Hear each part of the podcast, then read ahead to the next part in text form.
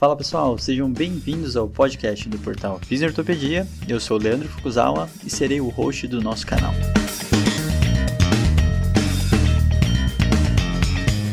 Esse podcast tem como função ressignificar o papel do fisioterapeuta em tempos modernos. Olá pessoal, sejam bem-vindos a mais um podcast do Fisiortopedia. E hoje eu estou aqui muito bem acompanhada com a minha querida amiga Michele Menezes. Tudo bom, Mi? Tudo bem, Tuco. Vou dar aquele clássico bom dia, boa tarde, boa noite do Rafa. Ele não está aqui, mas estou representando no cumprimento aqui. Prazer estar aqui com você, viu? O prazer é todo meu. Ainda bem que você falou pelo Rafa, é isso, porque eu nunca falo, então alguém precisa falar o bom dia, boa tarde, boa noite. Mas muito bem. Uhum. Então hoje a gente vai conversar de um assunto super bacana, um assunto que podemos dizer que é novo para a gente, né, no sentido da fisioterapia. Uhum. Poucas pessoas lidam com isso, poucas pessoas estudam a fundo isso. É uma temática que vai para a especialização em dor. Em breve, a Michelle está aqui em São Paulo para gravar as aulas dela também da especialização. A especialização está super bacana, diversos encontros e aulas é, essenciais, assim, para expandir o fisioterapeuta, né? Acho que a gente agora saindo da musculoesquelética uh, e indo para diversas áreas, falando de reabilitação mesmo, né? De uma forma muito mais ampla. E por isso a gente está conversando desse tema, né?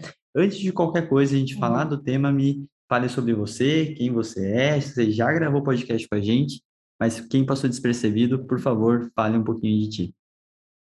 Verdade. É, eu sou aqui do Rio de Janeiro, sou fisioterapeuta pélvica, né? Uma, uma pélvica aí no meio da galera da musculoesquelética.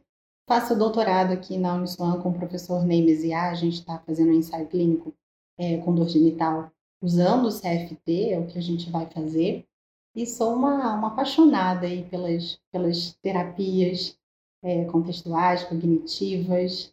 Passei, quando conheço o CFT, né, passei um tempo nesse caminho tentando olhar para outros lugares como a terapia de aceitação e compromisso, terapia de regulação emocional, terapia cognitivo comportamental para compreender um pouquinho mais como isso se desenrolaria aqui no campo da dor pélvica e traçar também um, um olhar mais emocional dentro do CFT. Eu acho que tem um pouquinho essa pegada aí emocional nesse lugar.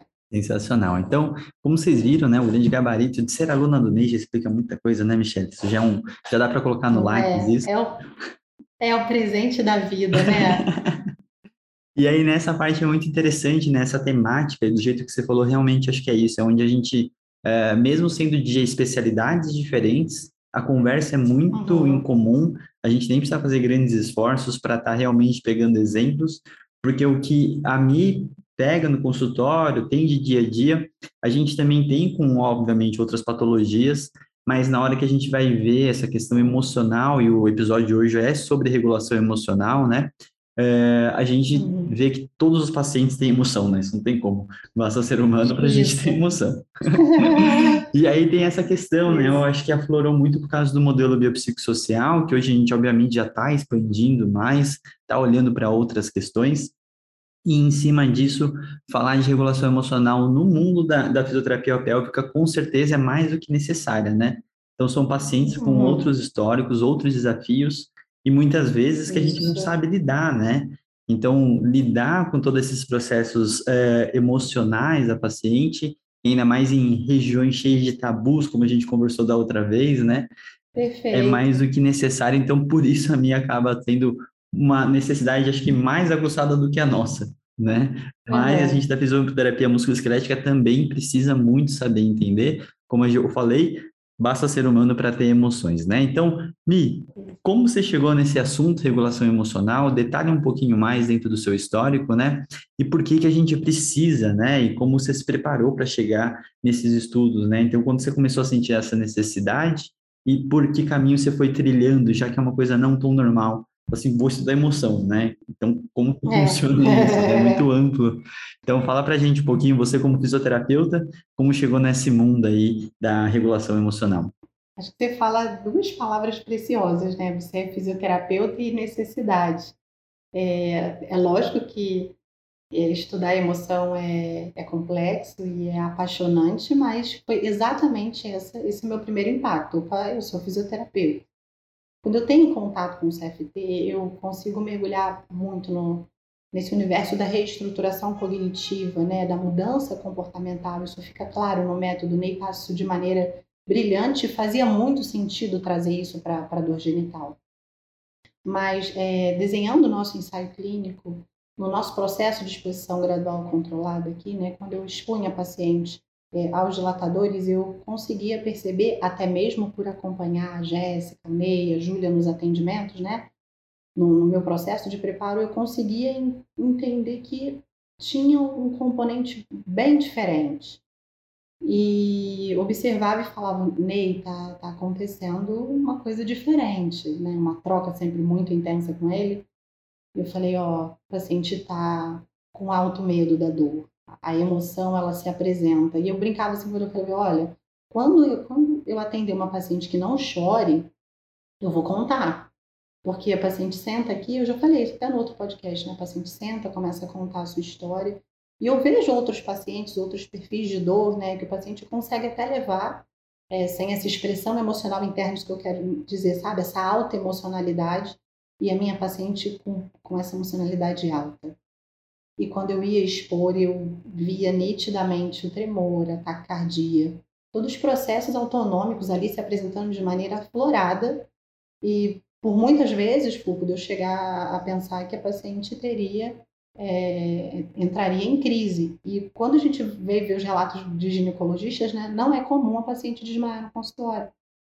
Às vezes a paciente está ali com medo de, de fazer o exame especular e ela até usa, né, uma estratégia, assim, olha, eu estou menstruada hoje, eu não posso fazer o exame. Aconteceu na, na, semana passada, no grupo de estudo, em que a ginecologista Olivia, ela falou. Ela virei para a paciente e falei, olha, não, não tem problema não. Eu vou olhar a sua vulva, né, e aí o paciente foi, colocou o avental. Quando foi deitar na maca para ser examinada, desmaiou. O alto medo da dor. Então, é, essa necessidade enquanto fisioterapeuta surgiu do processo de exposição e da entrevista motivacional. Falei, tem um componente ali que eu preciso lidar, que a gente não explorou e que a dúvida era, será que isso está fugindo do CFT? A maior dúvida foi essa, então vamos ver se cabe. E aí a gente precisa estudar um pouquinho ali, né? A gente, eu preciso olhar é, para a base teórica do método, entender onde isso cabia e fica claro, né? Fica claro na, na Constituição do CFT que é possível e é altamente necessário. Eu falei, Ney, a gente precisa mergulhar nesse universo. E aí começa a entrar, a minha primeira via é a terapia de aceitação e compromisso, foi o meu primeiro momento nesse lugar, e depois efetivamente na formação em, em regulação emocional. Então veio dessa necessidade clínica é, de um paciente com alto medo da dor, de eu é, precisar ali dirigir a, a exposição gradual controlada e depois, naturalmente, a gente acaba entendendo que isso estava ali o tempo inteiro. Então, se você fala, olha, é, por que o fisioterapeuta precisa? E eu me arrisco a dizer isso, extrapola um pouquinho sim a fisioterapia pélvica. Porque à medida em que a gente entende que existem mecanismos comuns compartilhados, catastrofização, hipervigilância, supressão emocional é uma característica muito comum do paciente com dor.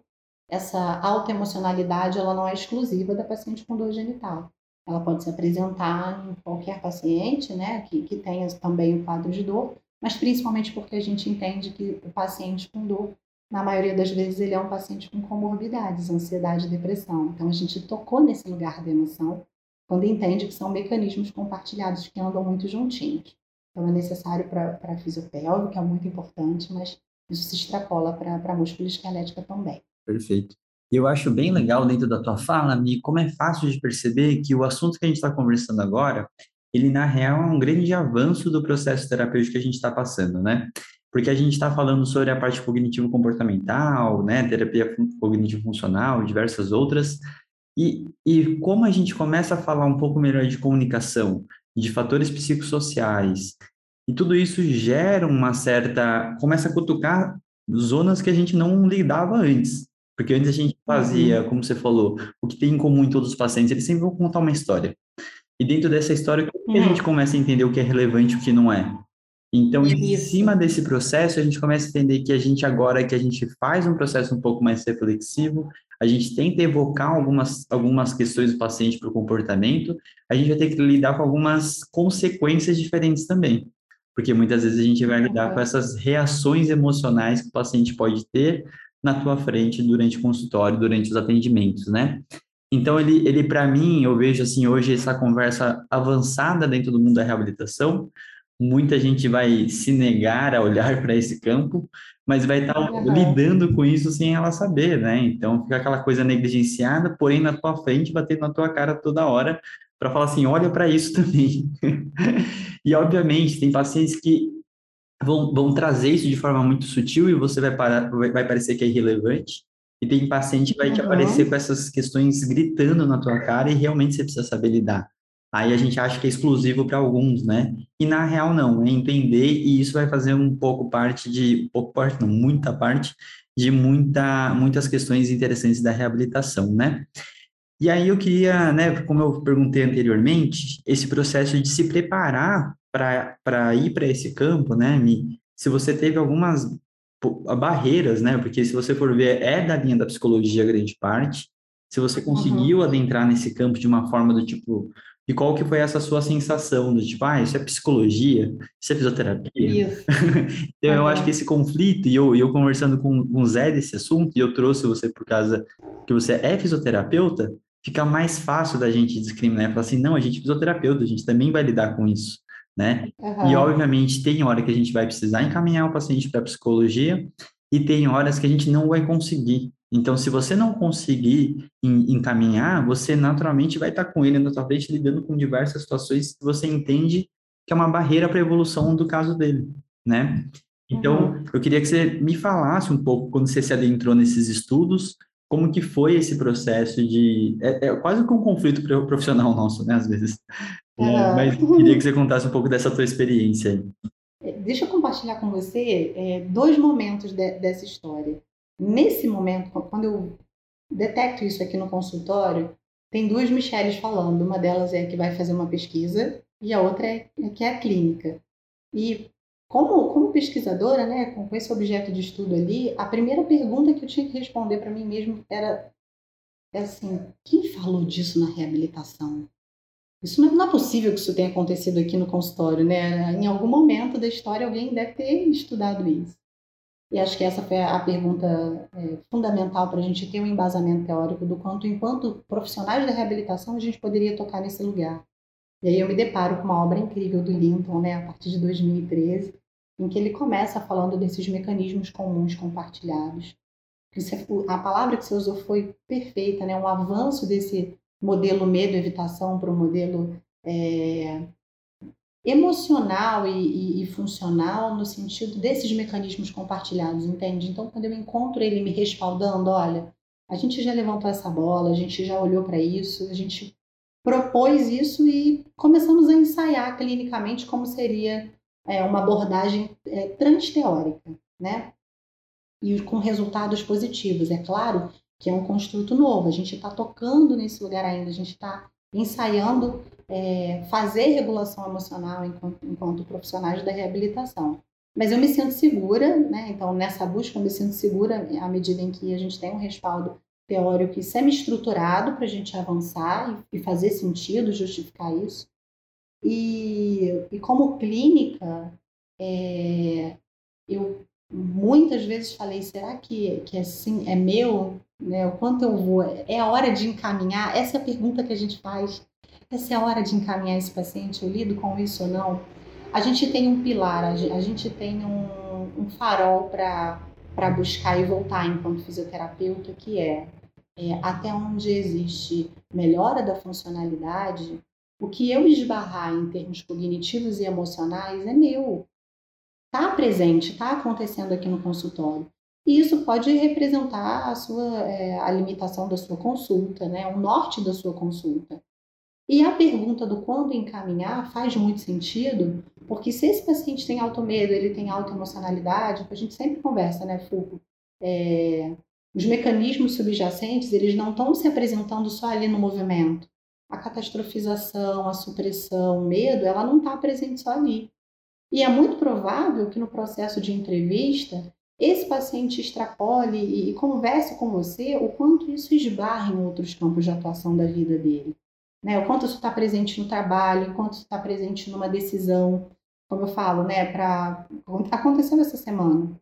É, a paciente que é, queria pedir um aumento, né? Como ela um aumento no emprego, como ela lidar com esse processo. Aqui no consultório que aconteceu, só para ilustrar, é a catastrofização se fez presente de uma maneira muito intensa.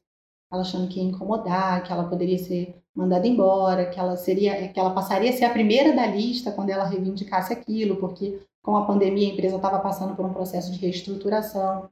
Então, quando o paciente começa a entender é, que tem alguém se importando com o que ele se com o que ele sente e ele começa a se importar com o que ele sente, ele não fica tão resistente ao encaminhamento. E o nosso olhar, né, até o, nosso limite, onde a gente vai, acho que é essa pergunta que a gente precisa fazer. O quanto a emoção é, e a cognição está interferindo na funcionalidade. Acho que é um norte, é um lugar que a gente é, pode visitar para nortear a consulta e fazer o encaminhamento, de maneira que o paciente esteja aberto, aberto também para essa sugestão que você vai fazer. Precisa fazer sentido para o paciente, né? Uhum. Até, até esse encaminhamento precisa fazer sentido para ele. Eu acho bem interessante seu exemplo, Mi, porque ela começa a entrar em assuntos que fazem parte daquela conversa de consultório, né? E a gente dá, dá na musculoesquelética especial, você faz aquela avaliação, pensa em aspectos físicos, não sei o quê, blá, blá, blá. E às vezes está fazendo aquela conversa meio jogada fora, assim, né? Durante. E aí você, acho que nessa hora que talvez tem que ter a nossa sensibilidade para tentar captar quais fatores poderiam estar tá interferindo no que ele está chamando de dor.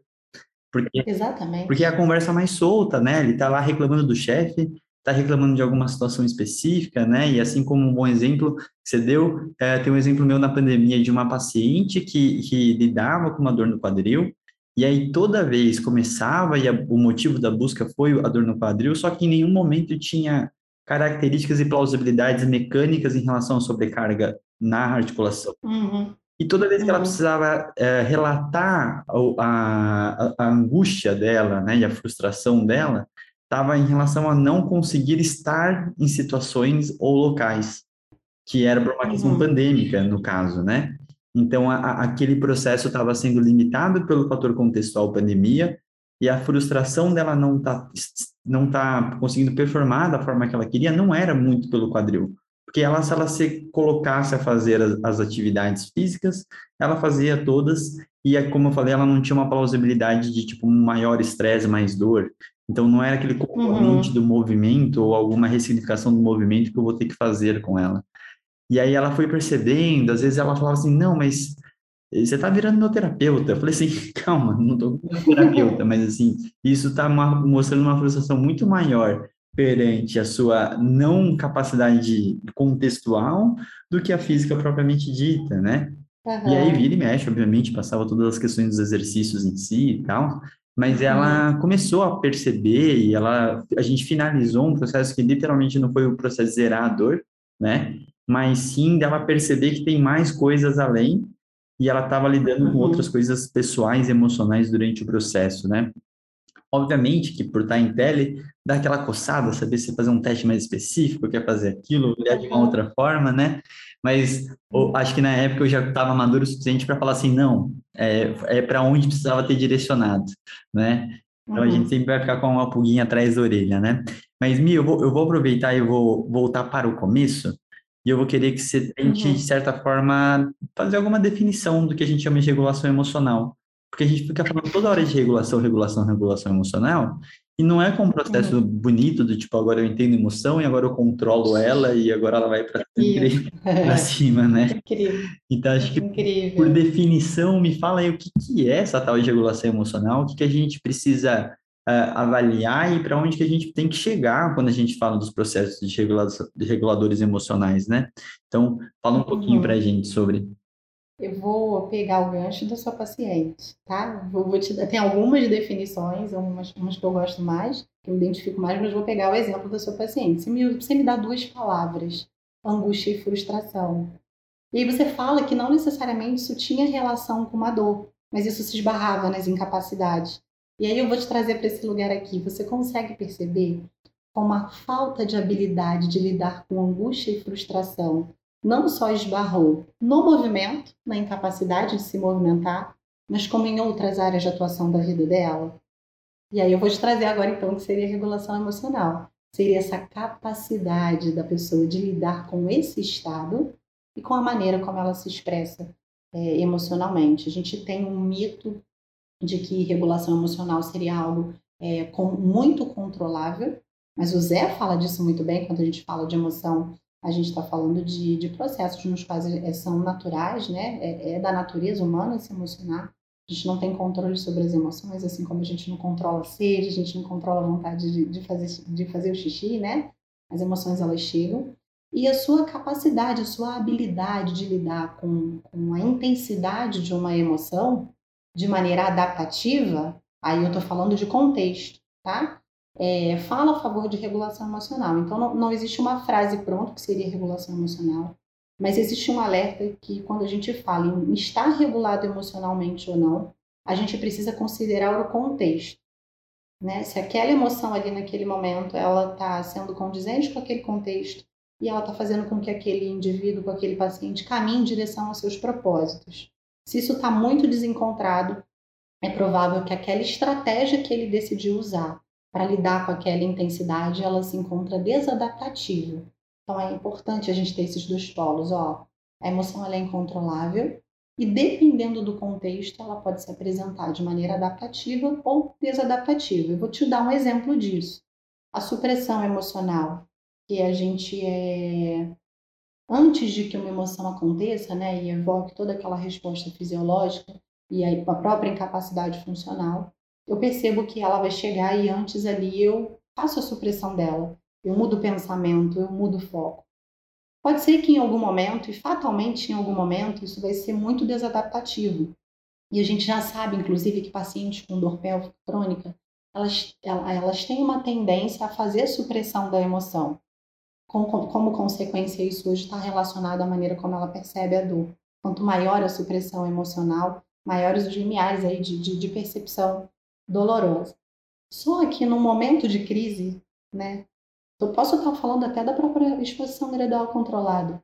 No momento de crise, usar a supressão faz muito sentido, que é o pilar que o paciente tem para não desabar. Então, é entendeu isso que eu falei? A importância de você trazer o contexto na maioria das vezes, é, vai completamente contra o caminho da funcionalidade. Mas na maioria, em algum momento isso pode funcionar. Então, não rotular também uma via, né? uma evitação, por exemplo, que seria um mecanismo de regulação que a gente tende a colocar como é, mal adaptativo, mas considerar o contexto. Uhum, perfeito. Acho que fala um pouquinho disso. E, é legal porque, querendo ou não, tem algumas coisas que estão um pouco mais na moda, de forma popular, que é, por exemplo, a inteligência emocional, que a gente fala, né? Uhum. E eu acho uhum. que entre algumas coisas, algumas séries meio semelhantes, mas obviamente a gente está falando de algumas coisas de forma mais popular, mas entra de uhum. novo em habilidades socioemocionais e por isso que no curso a gente coloca, né, no módulo zero, habilidades emocionais para terapeutas, porque é o Zé falando sobre aspectos mais conceituais, mais bases, para a gente poder, literalmente, no módulo contigo sobre intervenções, ter o fisioterapeuta atuando um pouco melhor nessa parte da regulação emocional, né? É, então, a gente começa a entrar de, um, de, de, uma questão de entender que a gente não vai curar uma emoção, a gente não vai uhum. né, dar uma dose de emoção para a pessoa, mas a gente vai fazer uma percepção dela aumentada e tua também, né, tentando ajudar esse processo para não ser limitante, vamos pensar assim. Então, a partir do momento que você está lá, né, hoje mesmo atendi uma paciente por tele, um entorse de, de tornozelo de uma bailarina, e aí eu comecei a, ela falou assim, ó, oh, até então não estou sabendo o que, que é dor e o que, que é desespero aqui né, dessa, desse meu momento, né? Aí já me chamou a atenção porque ela, ela já é uma pessoa que eu considero ela muito evoluída é, é, e ela tem altas discussões super legais, reflexivas sobre dança e afins. E aí eu falei assim, bom, primeiro a gente precisa entender que não vai separar nada. que o desespero do processo, né, ele faz parte da modulação de dor. Então não quer dizer que está separado o desespero e a dor. Isso. A gente vai caminhar junto nesse processo e se elas estiverem juntas, ela vai aumentar o processo doloroso, né? E aí, nessa hora, para ela, ela já começa a juntar algumas coisas e não ficar se encucando, né? Porque a partir do momento que ela acha que a dor dela é do desespero, ela também uhum. começa a tentar gerar coisas que não precisa, né? Isso. E aí, qual que é o nosso papel? E aí eu falo assim, tá, me fala o que, que gera esse desespero. né? né? E aí, nessa hora que você começa a, a aprofundar, isso é uma grande parte da comunicação, né? E aí ela me Uhum. contou uma história, e é, é, nessas horas que é, que é brilhante, ela falou assim, ó, eu, ah, quando eu tinha 12 anos, eu torci o outro tornozelo, e foi um processo muito frustrante, porque eu fiz muita fisioterapia, e ficou muito dolorido na época, e eu perdi muitos eventos, né? Uhum. Então, o desespero dela é de repetir a mesma situação, porque ela fala assim, eu tenho que lidar com essa, esse tornozelo sensível até hoje, né? Ele nunca voltou a ser Uhum. 100%. Então, meu medo é que esse outro tornozelo também, porque eu vou ficar com dois, né? Ela, ela como Uhum. bailarina, dois tornozelos instável, é um grande desespero que ela tem. Então, ela, de uma forma implícita, o desespero dela, que ela achava que poderia é, ser a dor, né? E, na real, é um, é um, é um alimentador da dor aí, é, acaba sendo. Então, assim, a forma que você vai explorando isso e a forma que depois você tranquiliza a paciente, faz ela Uhum. já Fala assim, ó, você já me procurou no momento certo, a gente está na primeira semana, a gente vai Uhum. evitar, o prognóstico natural do tornozelo é muito favorável, então a gente só Uhum. vai lidar com evitar as consequências negativas. Uhum. E a gente ainda consegue pegar esse outro tornozelo e consegue dessensibilizar em diversos aspectos para aumentar essa confiança, né? Então, é, é, é nessa hora que você traz para cá, você pegou uma emoção, entre aspas, é, exagerada, evocada, e assenta um pouquinho para ficar um pouco mais tranquilo pelo que ela está passando, né? E deixa o caminho um pouco mais confortável. Acho que esse é um dos papéis nossos, né, como fisioterapeuta. Então, eu queria, né, essa foi uma estratégia de a base da comunicação, educação, né? E aí eu puxando essa pergunta do, do que, que seriam as intervenções. Tem mais Uhum. Coisa além disso, Mi? É só comunicação, é só educação? Ou a gente tem mais estratégias para lidar com isso? Isso, precioso demais essa pergunta e já está tudo aí na, nesse seu caso clínico, viu? A resposta está toda no seu caso clínico. Sem dúvida alguma, a, a comunicação ela é, ela é parte fundamental desse processo de regulação emocional e a primeira coisa aconteceu, vocês identificaram, né? Você está ali como copiloto, você precisa ser ferramenta de apoio. Eu sempre falo isso, gente.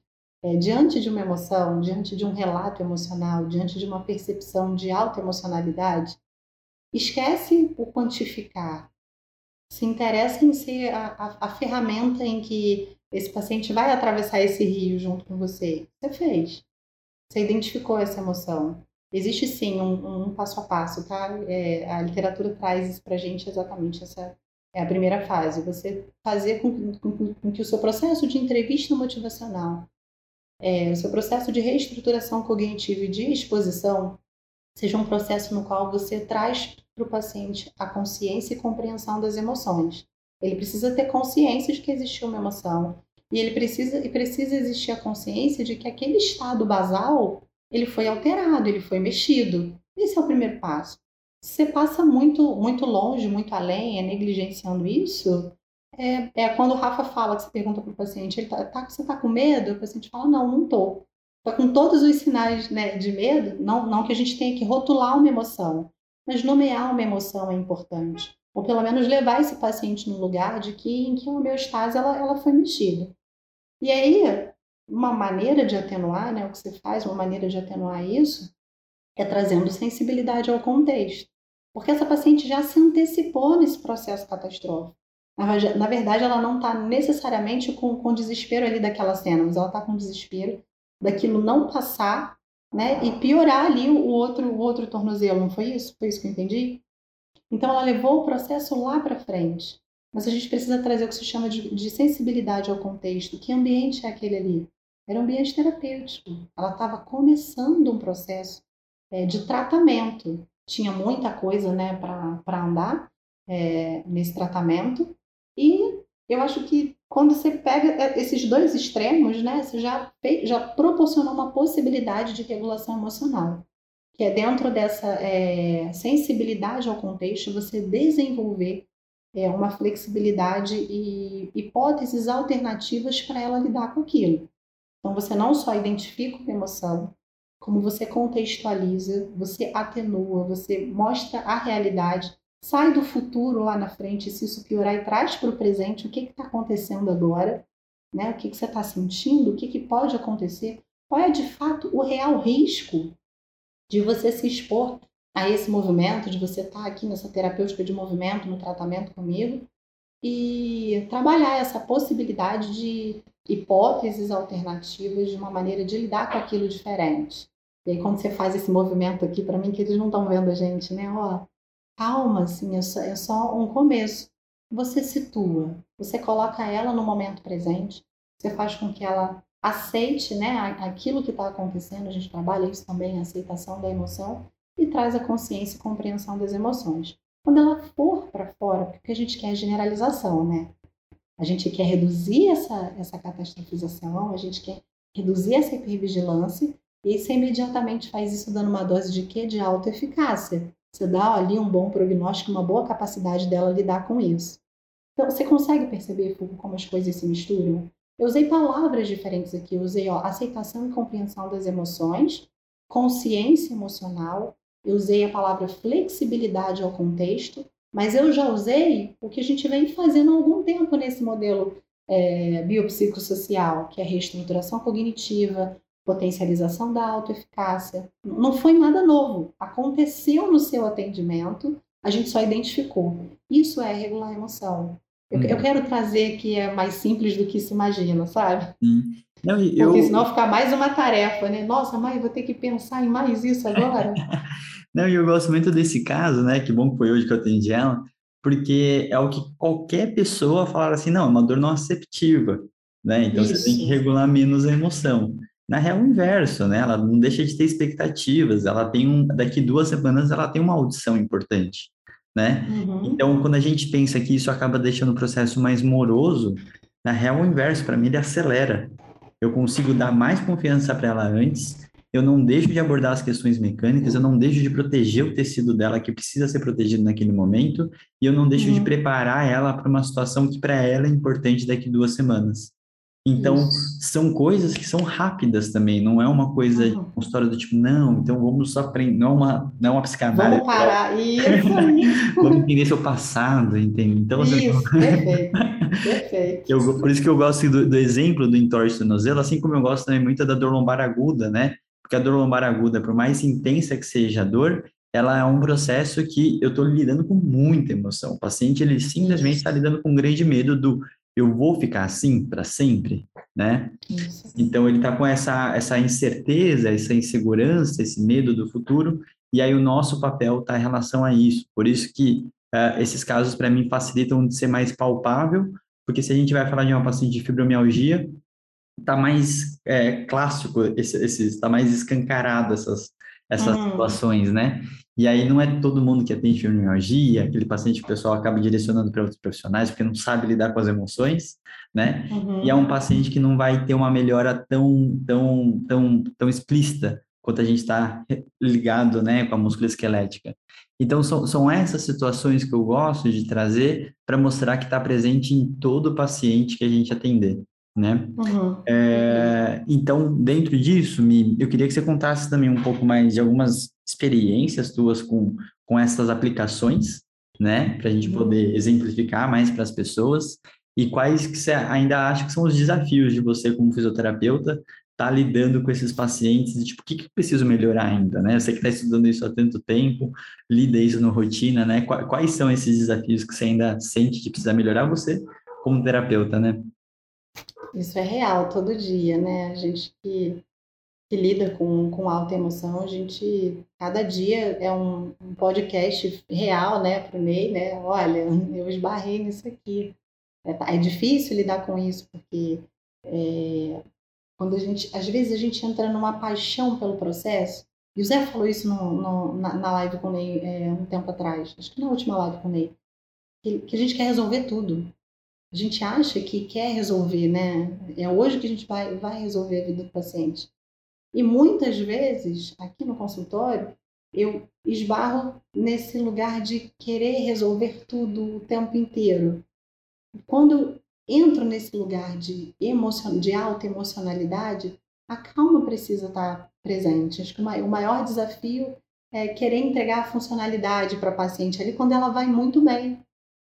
E dentro de um processo crônico, os altos e baixos vão surgir. Então, lidar às vezes ali com um retrocesso sabe, com a minha, é uma frustração pessoal, e às vezes, enquanto, enquanto fisioterapeuta, é um, do, um dos maiores desafios. Se você pergunta para mim assim, quanto a gente é, precisa melhorar nesse processo, eu acho que à medida em que sim, que os ensaios clínicos forem surgindo, a gente vai conseguir tocar um pouquinho melhor nesses domínios em que o paciente com desregulação emocional é, precisa melhorar.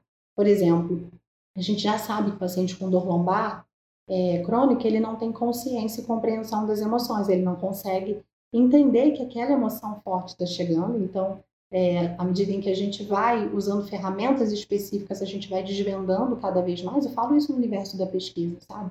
Enquanto clínica, naturalmente, à medida em que a gente encontra essas barreiras, a gente vai elaborando estratégias para intervenção.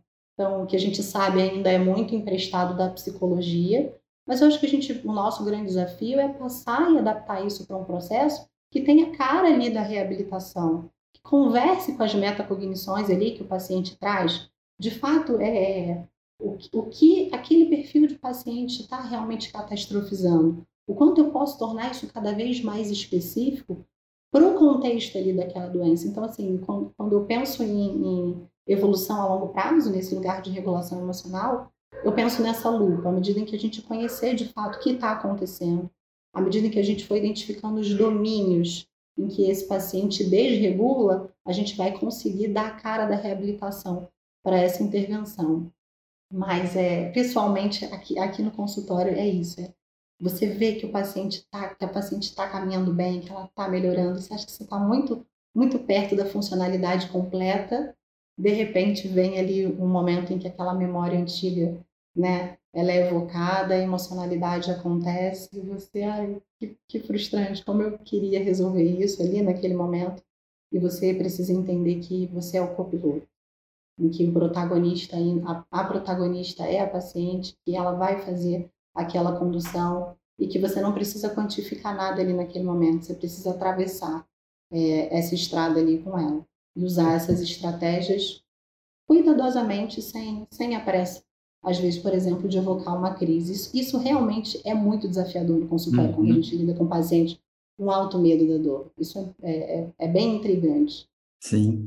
E tem uma parte para mim que é muito acolhedor, acho que de terapeuta para terapeuta, né? No sentido de você começar a ter calma para que essas coisas aconteçam, né? Isso. E você não vai mudar um processo emocional, né?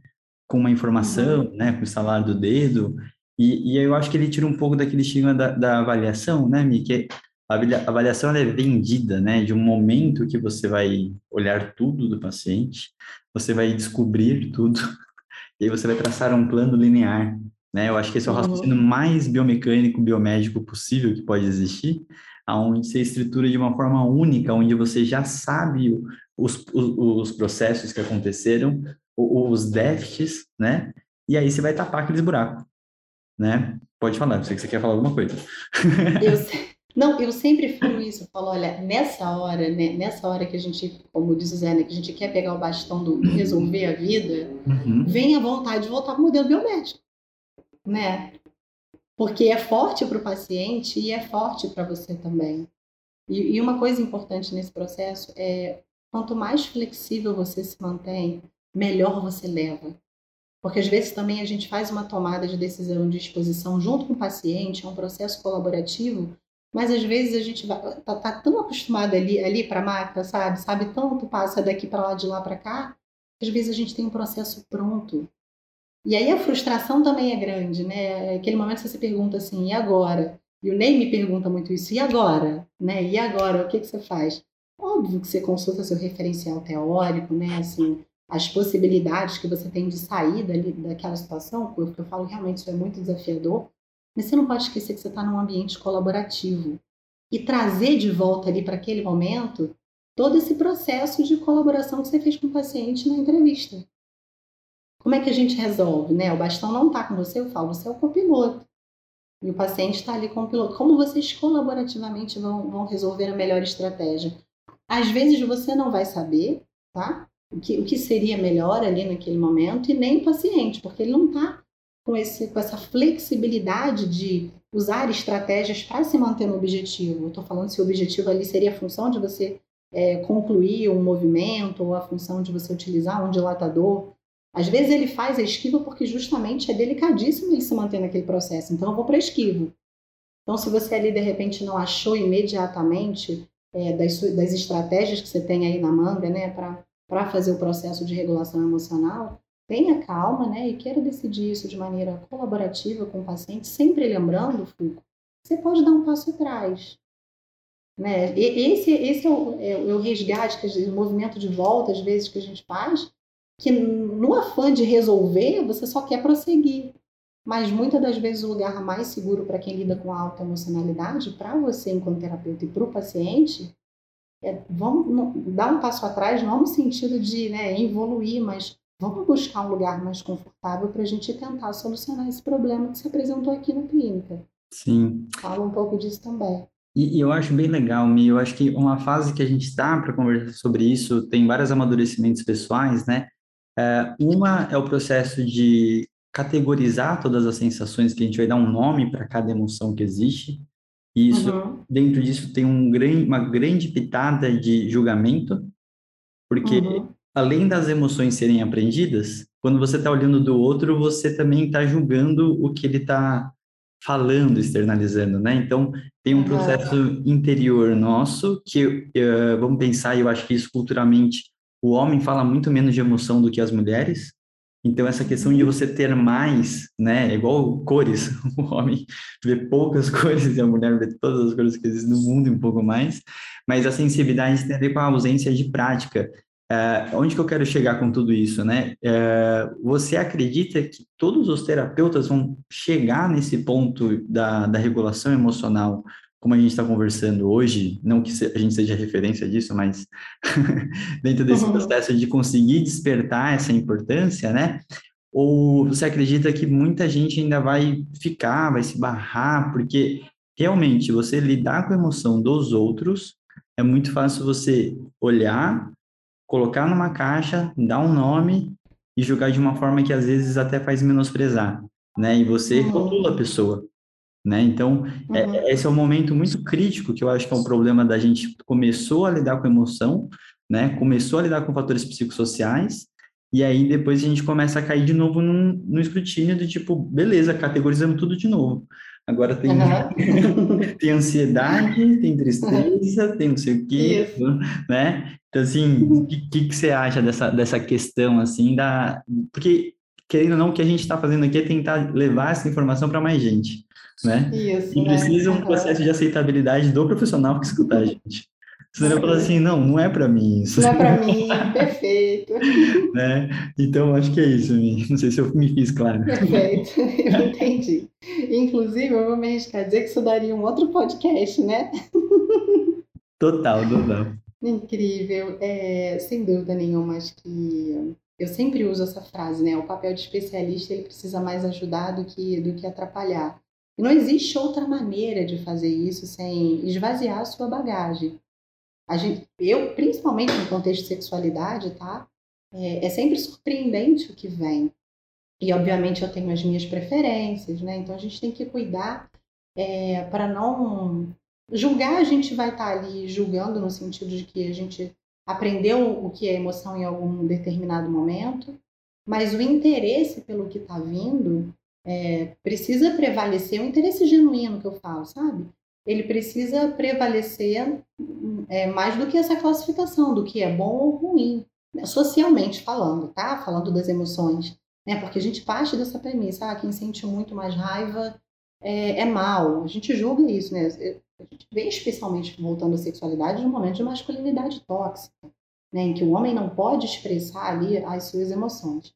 Então, o primeiro passo, sem dúvida nenhuma, é a gente esvaziar a bagagem, estar tá atento, receptivo e, e, aceitar o que vem nesse é, contexto emocional.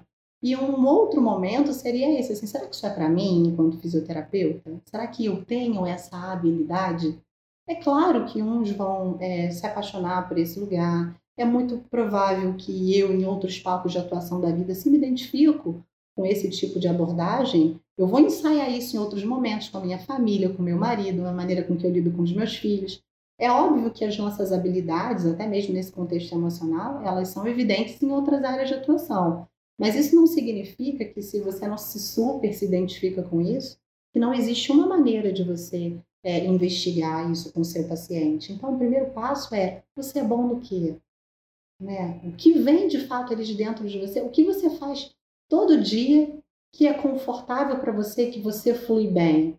Ah, é, é essa outra maneira aqui de abordar. Às vezes é uma maneira mais divertida, irreverente, engraçada. Será que isso não combina com a emoção? Claro que isso combina. Traz isso para a habilidade que você tem. Porque senão você vai ficar sempre ouvindo a Michelle falar, ouvindo o Foucault falar, ouvindo o Rafa, ouvindo o Júlio, ouvindo, ouvindo o Ney, e achar que existe uma maneira pronta, é melhor, ou ali, ali um pouquinho mais, um passo a passo, mesmo dizer até engessada, sabe? Mas que não fala a favor da sua habilidade. Então, quando você. É, isso vai se apresentar na sua clínica, sem sombra de dúvida, o paciente com dor. Ele traz, na, na grande maioria das vezes, um sofrimento associado, é medo, e, portanto, a emoção vai estar ali é presente no seu consultório. Não é algo que você precisa investigar, né? trabalhar a sua, a sua habilidade de investigar isso e explorar isso da maneira que é viável e que é mais habilidosa para você. Precisa fazer parte de quem você é, enquanto terapeuta. Tá? Sim. Eu estava escutando bastante alguns podcasts, tem, acho que é do Alexandre Coimbra, né? Essa capacidade da gente pegar características que nos incomodam e trazer eles para próximo para conseguir aflorar isso, né? Uhum. Eu acho que ele não vira uma categorização de eu sou eu sou assim mesmo e aí você se fecha, né? Mas ele uhum. na real é o inverso, você aproxima algumas características e você consegue potencializar outras, porque isso acaba realmente gerando uma genuinidade, né?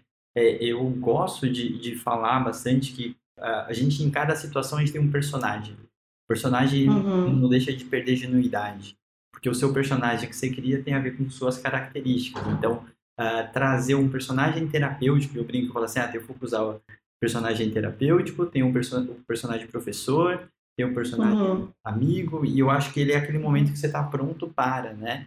Aquela, uhum. e o Hélio fala muito disso, aquele momento que você fala, senta na frente do paciente e fala assim, tenho todo o tempo do mundo, ele uhum. não é o literal, mas ele é o acolhedor e o, o, o cria o terreno, né? Então, tem, tem um processo disso, assim, que eu acho que é bem importante, de como que a gente lida para isso parecer não ser, né, todo mundo igual a Michelle, todo mundo igual a Julinha, ninguém vai ser igual a ninguém, vai ser muito difícil, né, você conseguir fazer essa troca. Não é preciso, né, não é preciso.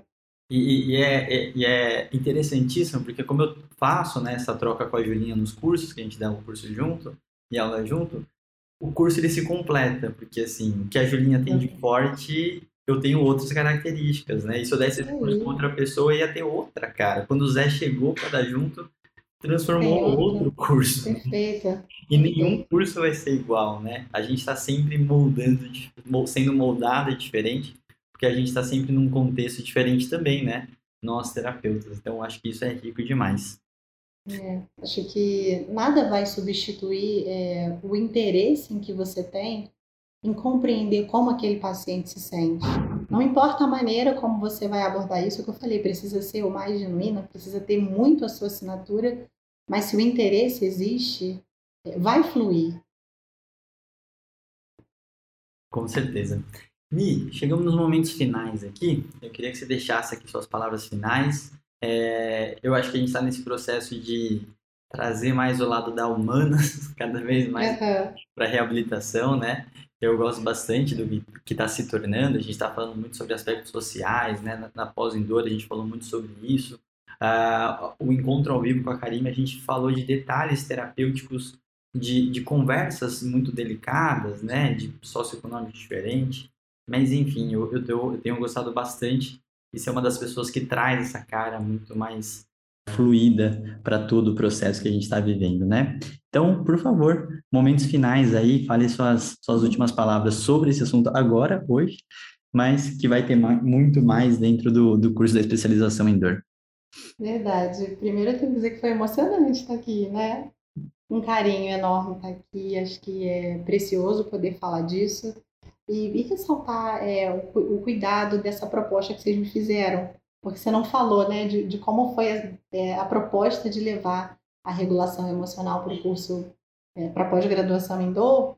E eu achei que foi precioso quando você fala, olha, vamos trazer a cara da fisioterapia para essa abordagem. A nossa preocupação em, em gravar esse podcast como um conteúdo complementar, em que pudesse gerar uma reflexão no quanto isso é importante para o fisioterapeuta, mas no quanto a gente preparou com cuidado essa, essa aula de regulação emocional, da gente poder em algum momento falar, olha, isso tem a cara da fisioterapia, isso tem a ver com a gente, isso é, isso faz sentido quando o paciente senta e, e fala dele, é uma abordagem promissora apesar de nova, né? Um construto novo, regulação emocional, um construto novo, mas que com carinho e com cuidado a gente vai trazer isso para o campo da reabilitação e fazer acontecer na clínica para somar nesse, tratamento que, como você perfeitamente falou, precisa ter cada vez a, a, cara da humanização. Sempre falo isso, a gente viu isso acontecer na obstetrícia, gente. Vamos fazer isso acontecer na musculoesquelética, vamos fazer isso acontecer na pélvica, porque esse é o caminho. Então, obrigada, um carinho imenso estar aqui. Aos que estão nos ouvindo também, porque eu já não sei quanto tempo a gente está aqui nesse, nessa prosa boa, né? Por ter ficado com a gente até o finalzinho e considerar esse, esse novo olhar para a emoção. É isso. Então é isso, gente. Muito obrigado por estar aqui com a gente. Não esqueçam de curtir, compartilhar, deixar o comentário de vocês aqui no Telegram. Vou pedir algumas referências para mim já deixar, a gente já deixa lá no grupo do, do Telegram para já dar essa curiosidade do assunto e vocês poderem Isso. aprofundar, né? E para quem tiver interesse, eu vou deixar aqui o link do, da fila de espera. Em breve, a turma 2 da especialização em dor já vai abrir, então tem turma nova no segundo semestre. Então, fiquem à vontade, venham fazer parte para a gente ter essa nova cara aí, né, Então, Isso. um grande abraço para todo mundo. Mi, muito obrigado. Um beijo. Sempre agradabilíssimo conversar contigo. E até a próxima. Valeu, pessoal. Beijo.